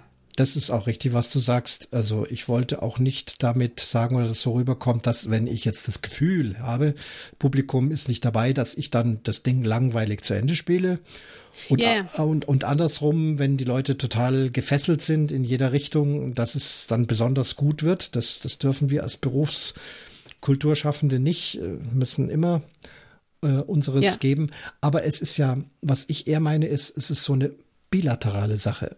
Das, jeder Musiker und wahrscheinlich auch Theaterschauspieler braucht auch einen gewissen Ansporn. Ich bin nicht nur der Unterhalter von dem Publikum, das Publikum muss, mhm. wirkt auch mit seiner Wirkung auf mich und ja. löst Emotionen aus in mir, die dann vielleicht dazu führen, dass die Musik noch passender, noch besser für dieses Publikum rüberkommt. So meine ich's. Ja, ja, ja. Und wenn da der Austausch wenig ist, dann, dann muss ich eben ja, die Musik spielen, die Musik gut spielen, also ich könnte mir das vorstellen wie ein, ein Professor, der eine Vorlesung in einer Hochschule macht. Der kann zwei Stunden reden und einfach sein Fachwissen runterbeten. Hm. Und die Studenten hören ehrfürchtig zu oder auch nicht. Oder mhm. es gibt Reaktionen. Er sagt was, ähm, das müssen nicht mal Fragen sein, sondern es gibt einfach Reaktionen. Er merkt selber, das interessiert die und, und dann bauscht sich das auf und dann wird es eine richtig gute Vorlesung. So meine mhm. ich das ja, kann, und, und da kommen wir in die, in die Diskussion, die ich äh, in den letzten zwei Jahren häufiger geführt habe, nämlich kann man Theater abfilmen, kann man da ein Streaming-Ding draus machen online? Ha. Und ich sage nein, das kann man nicht. Denn Theater, da ist das Publikum beteiligt damit es funktioniert. Mhm. Wenn ich das abfilme, dann ist es Film. Und das ist einfach ein anderes Medium. Und ich bin auch nicht ausgebildet für Film. Das ist einfach was völlig anderes, wenn ich da irgendwie Schauspieler abfilme. Im Theater brauchst du ein Publikum und wenn das nicht da ist, dann ist es kein Theater und dann funktioniert es auch nicht. Ich habe noch nie gut abgefilmtes Theater gesehen. Das, das, da fehlt immer irgendwas. Das ist immer irgendwie flach und irgendwie, äh, weiß nicht, springt der Funken nicht über. Wie siehst du das mit Streaming-Konzerten? Du hast eine ganz große Kiste jetzt aufgemacht. Es müssen nicht mal Streaming-Konzerte sein. Es ist die schlichte Tonaufnahme. Früher Schallplatte, jetzt, na nicht jetzt, auch früher CD. Und jetzt äh, mhm. ist es eben eine, eine, eine digitale Datei übers Streaming. CDs gibt's allerdings immer noch. Und ich bin da sehr geprägt und auch fester Meinung ähm, eines Dirigenten, der nicht mehr lebt. Das ist Sergio Celibidache, einer für mich ganz großen ein sehr philosophischer Mensch, der eben keine Tonaufnahmen gemacht hat, genau aus dem Grund, den du beschrieben hast. Mhm. Er sagt, mhm. Musik lässt sich nicht aufnehmen. Musik findet statt und sie findet statt und, und so wie sie stattfindet, geht sie ja auch wieder. Das ist ja auch noch was Verrücktes. Mhm. Wenn ich ein Bild male also mit, mit Farben und Pinsel, dann ist am Ende dieses Bild da und ich kann es die ganze Zeit komplett anschauen. Wenn du Theater mhm. spielst, sprichst du Worte und so wie sie kommen, sind sie auch schon wieder weg. Sie sind, ja, sie sind nicht da. Und bei, beim, ja. beim mhm. Musikspielen ist es ganz genau dasselbe. Ob es Musik ist oder Worte, ist ganz egal. Ja, es ist, man kann nicht mal die Zeit, den, den, den Zeitpunkt sagen von den Klängen, die in unseren Ohren ist. Das ist alles immer eigentlich null. Es ist da und, mhm. und weg. Es, es hat keine Beständigkeit und es lebt vom Raum, von, vom Geruch, von der, von, vom Licht, vom Publikum, von tausend anderen Sachen, dass das da entsteht. Ja. Wir, Im Prinzip haben wir beide das ja jetzt vorhin besprochen. Diese Interaktion mit dem, mit dem Publikum, was da passiert. Ein paar Sachen kann man erklären, ein paar Sachen kann man nicht erklären. Mhm. Und das jetzt in ein Mikrofon reinspielen, kann ich tun, habe ich auch getan, sogar für heute, falls wir noch dazukommen. Ähm, also ganz entgegen meiner Überzeugung. Mhm. Aber das, was ich da gespielt habe, ist, ist nicht so wie, wie auf, auf, auf einer Bühne. Es ist halt anständig ja, ja. im Kasten. Fehler werden rausgeschnitten. Wenn ich mich irgendwo verspiele, fange ich nochmal an. Ähm, es wird alles technisch verbessert. Schon seit Menschengedenken, seit es Aufnahmen gibt, wird also da ja auch manipuliert.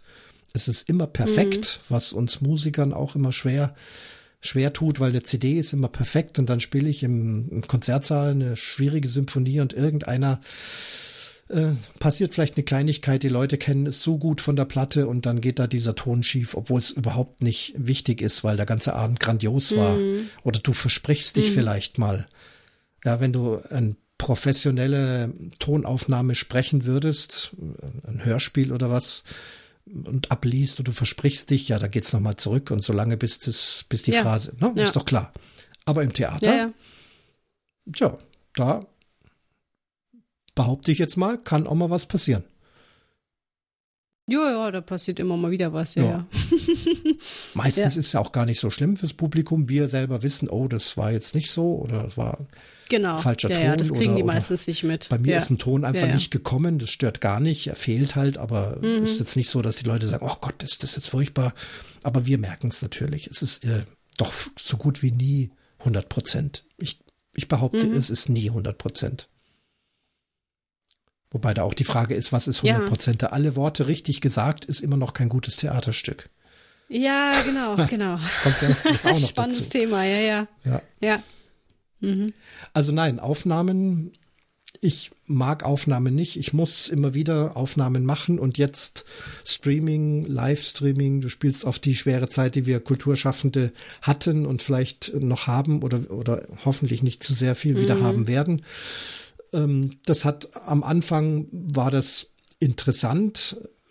Also wir als Orchester zum Beispiel, wir waren alle zu Hause gesessen und irgend äh, von der Leitung hat dann eben sich ein Projekt ausgedacht, wo wir dann alle zu Hause ein Stückchen aufnehmen mit Ton und Video, jeder soweit er halt Equipment hat. Und das wurde dann eben technisch zusammengebastelt und dann irgendwie als YouTube-Video rausgeschickt das fand mhm. ich jetzt einfach vom technischen Aspekt her mal interessant und es gab was zu tun. Das war ja wichtig, ja. Ja. Also auch wir Festangestellte, die in dem Genuss waren, wenigstens unser Gehalt noch bekommen zu haben, haben trotzdem wahnsinnig gehadert, weil wenn du nicht mehr arbeiten darfst und nur zu Hause hockst, dann ist es nicht Urlaub, dann ist es einfach furchtbar. Mhm. Und dadurch, äh, das Streaming, das hat dann schon Spaß gemacht. Aber je länger dann dieses Corona ging, man dachte ja, meine das drei Monate, dann ist das vorbei. Ne, am Anfang war das so. Mhm, ja. äh, also ja, dann ja. machen wir jetzt mal so, ein so ein Videodings und ist doch mal lustig, ne? Und dann geht es und geht es und irgendwann hast du auch die Nase voll von dem Videokram. Ähm, also nein, also das ist äh, höchstens eine technische Spielerei, aber äh, in keinster Weise irgendwie kein, ersetzt das das, was ich tue. Nee. Ja, ja, genau dann schon wieder eher die professionelle CD. Die ich wirklich ja, gut aufnehme ja. und, und, und dann rausschicke. Auch sowas haben wir dann getan haben dann, ähm, wo wenigstens ein paar Leute mit großem Abstand zusammenspielen durften. Also nicht das ganze Orchester, aber vielleicht fünf Leute mhm. mit riesigem Abstand. Auch das war schon komisch, weil es klingt dann schon wieder anders in dem Raum.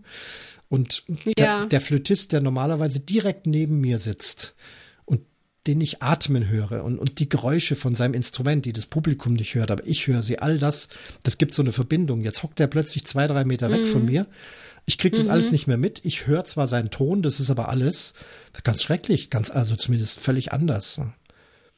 Aber da haben Hatten wir dann wir auch Aufnahmen eine, gemacht. eine, ja. ja. Wir hatten auch eine Inszenierung äh, von einem meiner Stücke, ein Kinderstück, wo wir einmal in einer Corona-Abstandsversion das Ganze spielen mussten. Mhm. Das war total seltsam. Also wir haben uns halt nicht angefasst auf der Bühne. Wir hatten immer versucht, einen Abstand von anderthalb Metern zueinander zu haben. Und das ist eigentlich beim Theater, also das macht überhaupt keinen Sinn. Also das ist ganz komisch. und wir haben das dann irgendwie versucht ähm, zu kompensieren, irgendwie über diese diese räumliche Distanz irgendwie drüber zu kommen und uns noch zu erreichen und zu spüren. Das war ganz abgefahren. Wir haben ganz anders gespielt. Mhm. Viel, viel größer, viel intensiver eigentlich auch noch, aber nicht unbedingt besser. ja. Ist Kultursystem relevant? Na, aber hallo. Ja. Ja, ich finde das ganz komisch, dass irgendwie jetzt drüber gesprochen wird, dass das irgendwie so ein Luxus ist, den man sich zu guten Zeiten mal gönnt. Ja. Dabei finde ich, man braucht die in den schlechten Zeiten erst recht. Ja. Und äh, es ist immer ein Abbild von dem, wie es gerade ist auf der Welt, wie eine Gesellschaft funktioniert. Es macht uns zu Menschen, Geschichten erzählen macht uns zu Menschen. Und das äh, ist definitiv systemrelevant. Ja. Und das Zauberwort, was wir heute oft erwähnt haben, du hast es vorhin als erstes auf die Bühne gezogen, äh, die Emotionen. Ähm, ich weiß aus meinen doch jetzt langen Krankenhaus Klinikaufenthalten, wie wichtig diese Emotionen sind, wirklich für auch tatsächliche körperliche Gesundheit. Das, dieser Begriff Psychosomatik heißt der Körper und Geist. Und den Spruch kennt jeder in einem gesunden Körper und äh, ein gesunder Geist. Das ist mhm. einfach, hat auch wirklich echt körperliche Krankheiten. Und ich war in diesen Kliniken und das ist in Corona-Zeit, da sind sehr viele Ärzte, Pfleger und solche Leute gewesen, ähm, die natürlich durch ihren Job sehr belastet sind, dann auch psychisch belastet sind, die aber auch gesagt haben, äh, die Welt ist so leer. Und als ich dann da als Musiker erkannt war, ich habe zwar mein Instrument zumindest am Anfang nicht dabei gehabt, und am Schluss habe ich doch gemerkt, ich, ich hole es doch, ich wollte es weglassen wollte mich nur auf mich konzentrieren, was ich auch gemacht habe, habe aber dann doch mhm. ein ganz simples Programm einstudiert, habe mir eine Bluetooth-Box gekauft und da ein bisschen äh, Disney-Filmsongs, äh, da gibt's so Begleitungen, also es ist äh, mhm. Kinder, Kinderniveau von der Schwierigkeit her, vollkommen wurscht. Äh, ich habe das mit meiner Oboe gespielt. Die Disney-Lieder kennt jeder in einem wunderschönen Klosterkirche, wo also ein Wahnsinnsklang ist. Und die. Leute haben wirklich geweint. Die haben das so so gebraucht. Wow. Das war nicht einfach nur, ja. ah ja, da spielt jetzt einer und da schmeißen wir mal 10 Euro in den Hut. Also da ging es ja, es war ja, ging ja nicht um irgendeine Gage, sondern es ging wirklich, also mich hat es dann so überrannt, dass tagelang äh, die Rückmeldungen kamen von allen möglichen Leuten, auch von jungen Leuten, mhm. die dort wegen Spielsucht zum Beispiel sind. Da sind sehr viele junge mhm. Männer vor allem, so typisch mit äh, immer einen ganzen Tag mit, mit Mütze und ähm, Kopfhörer. Ich bewerte das nicht, ich beschreibe nur den Typ Mensch, den man ja. vielleicht so kennt, ja. Und äh, ganz abwesend sind Leute, die mich auch aufgrund des Alters oder warum auch immer, die waren in einer anderen Welt, die haben dann auch meistens nicht gegrüßt nach. Und manche waren dann doch in dem Konzert selbst in sowas. Also ich habe ein mhm. Stück Mozart gespielt und Disney. Das ist sicherlich nicht denen ihre Musik. Und auch die, nicht alle, aber einige sind gekommen und die haben mich hinterher angesprochen und äh, das hat halt einfach getroffen. Ne? Ja. Und, und hat sie vielleicht an dem Tag ein Stück gesunder gemacht. Mhm. Voll schön. Ja, das, ja. das nehme ich mit und ähm, halt da nicht mehr drunter. Ich bin lange schon Berufsmusiker und denke immer, okay, du bist halt Musiker, du musst zum Hintereingang reingehen und wieder rausgehen wirst oft gefragt, ach, du bist Musiker, was machst du eigentlich tagsüber? Und wovon verdienst ja, du Geld? Ja, ich habe ne? da auch gar keine Lust mehr ja. drauf. Ja, ich finde es total anstrengend. Kennst du auch? Ja. Und mhm. da kriegst du ohnehin immer so eine ja, Geringschätzung. Aber also mhm. gerade was. Was ist dein richtiger jetzt, Job? Was ist, ist bei dein, mir ja, immer. was machst du? Ja. Wird dann oft verglichen mit einem Hobbymusiker. Das ist ja wunderbar. Also ich liebe Hobbymusiker. Und wenn jemand unter der Woche ähm, Autos zusammenschreibt und am Wochenende mit seiner Gitarre in den Pub geht und da äh, coole Country-Musik spielt.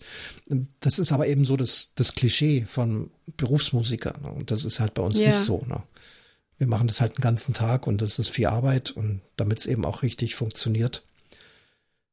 Balkonkonzerte, meine Güte, das sagt dir vielleicht auch was. Das hat man ja ganz am Anfang. Ja äh, aus Italien, aus ich weiß nicht wo. Äh, die einen haben gesungen, einer hat gespielt. Dann gab es mal Aufrufe hier vom Musikbund, das war, dass alle, die ein Instrument spielen, äh, am Sonntagabend um 17 Uhr die Europahymne spielen. Ja. Mhm. Auf vom Balkon. Und da habe ich dann irgendwie auch mitgemacht, weil mir war es einfach extrem fad. Und dann habe ich da ja. das angefangen mit diesen äh, Bluetooth-Box, habe son jeden Sonntag um 17 Uhr meine Box auf den Balkon gestellt, habe vorher halt was ausprobiert, habe vielleicht zehn Minuten Disney oder Mozart oder Bach oder irgendwas mit Begleitung gespielt und die Leute guckten mehr und mehr aus dem Fenster. Es gab ja auch keine Ankündigung dazu, aber sie haben es gehört. Und mhm. das war, also erstens war das wahnsinnig aufregend. Ich war aufgeregt mhm. wie, wie sonst was. Also wenn ich normalerweise im, im normalen Berufsbetrieb vor 500.000, was weiß ich, Leute spiele, da gibt's keine, kein Lampenfieber. Und vor diesen komischen mhm. Balkonkonzerten war ich tatsächlich aufgeregt. Ich, es war wirklich und die Vorbereitung dazu, ich war den halben Tag schon, ja, funktioniert die Box, ist sie aufgeladen, geht meine Oboe gut, äh, lauter so Sachen. Ja, das ist halt eine völlig neue Situation, Boah. ne? Ja. Und dann mhm. zehn Minuten mehr konnte ich eh nicht, das ist ja auch eine Kraftsache. Ich bin dann ja dann zu der Zeit überhaupt nicht fit, ne? Und unser Instrument ist sehr mhm. anstrengend. Das hat aber auch gereicht und das hat sich dann in der Stadt rumgesprochen, dann sind sogar Menschen aus anderen Stadtteilen äh, zufällig dort vorbei spaziert. Da gab es ja auch noch Ausgangssperren und du darfst nicht ohne Grund, aber die waren halt dann spazieren. Ne? Es sprach sich eben rum, dass Sonntag um fünf spielt der Christian da oben und sind dann da eben unten am Balkon vorbei spaziert, haben sich das angehört und sind dann wieder nach Hause gegangen. Mhm. Und wenn du sie dann von allen Seiten siehst, also sowas Großartiges in dieser Zeit, und das zeigt mir, die Leute brauchen das. Also aus aus meinem persönlichen ja. künstlerischen Anspruch war das nuts, das war nichts. So ein paar Disney-Lieder und, und äh, draußen in der Kälte, nicht fit, wahrscheinlich hat es auch nicht gut gestimmt. Egal, es war schön, es war voll Emotionen und die Leute haben es angenommen. Ja, ja, genau. Ja.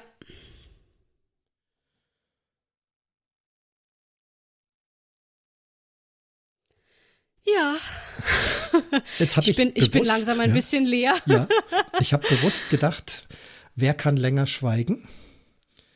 Ähm, ich konnte es, aber ich habe es auch gerade gelernt. Die Pause ist auch mal wichtig. Ja, finde ich aber auch. Ich hatte nur das Gefühl, du wartest jetzt auf mich. Das, ist immer das, wenn man halt nur telefoniert miteinander, ne? Dann weiß man nicht genau, wo der andere gerade ist oder ob das Mikro gerade versehentlich auf stumm steht und so. Und wir sehen ja. uns nicht. Hätten wir uns gesehen, dann hätte ja. ich vielleicht gedacht, du überlegst gerade über etwas oder du hättest mich mhm. gesehen, wie ich möglicherweise gelangweilt da sitze. Das stimmt nicht, aber ähm, das, das fehlt. Nase ja, das fehlt ja, eben. Ja. Ja. Äh, ja, ja, Video. Ich darf gar nicht ansagen, was ich anhabe oder was ich nicht anhabe. Das ist aber eben Podcast. Das ist ja wunderbar, ne? Ja, das ist, finde ich, aber ja. auch immer das Schöne beim Podcasten, dass man eben nicht gesehen wird. Mhm. ja. Nichtsdestotrotz, genau. ich habe das Gefühl, wir haben wunderbare Sachen besprechen können. Mir hat Voll es schön. wahnsinnig ja. Spaß gemacht und es, es ging ans Herz. Ja. Äh, ich habe viel Neues erfahren und bedanke mich bei dir, dass du das so schön mitgemacht hast. Ja, vielen, vielen Dank für die Einladung sozusagen. Von dir kam ja die Initiative mhm. und mir hat es auch total Spaß gemacht. Ich habe auch das Gefühl, wir könnten, wir könnten das noch mal machen. Ich lehne mich mal ganz weit aus dem Fenster, ähm, weil ich das Gefühl habe, wir hätten noch über viele Themen sprechen können. Ich bin nur jetzt auch nach anderthalb Stunden langsam ein bisschen leer geredet. Klar. Aber äh, vielleicht haben wir irgendwann noch mal ein Thema, wo wir denken, hey, das könnten wir noch mal zusammen anpacken. Finde ich sehr, sehr spannend. Unbedingt, denn ja, es ist ein Gleichklang. Die Unterschiede, das habe ich auch festgestellt zwischen Sprechtheater und Musiktheater sind wesentlich kleiner, als ich es dachte. Mhm. Und schon auf der Ebene, aber auch so auf der äh, ja, menschlichen Ebene. Du hast mich vorhin nach meinem Gesundheitsstatus gefragt. Das macht auch nicht jeder und du hast es auf eine ganz sanfte Art gemacht äh, mit Interesse. Also mir hat es wirklich ganz, ganz toll gefallen. Also ja, gerne. Wenn wir was finden, melde dich. Wenn ich was, eine Idee habe, dann, dann machen wir das. Also wir werden nicht einfach nur so aus Sehr Langeweile schön. reinquatschen, aber das, glaube ich, passiert uns auch nicht. Nee, das passiert uns nicht. Ja, ja. Super, vielen Dank.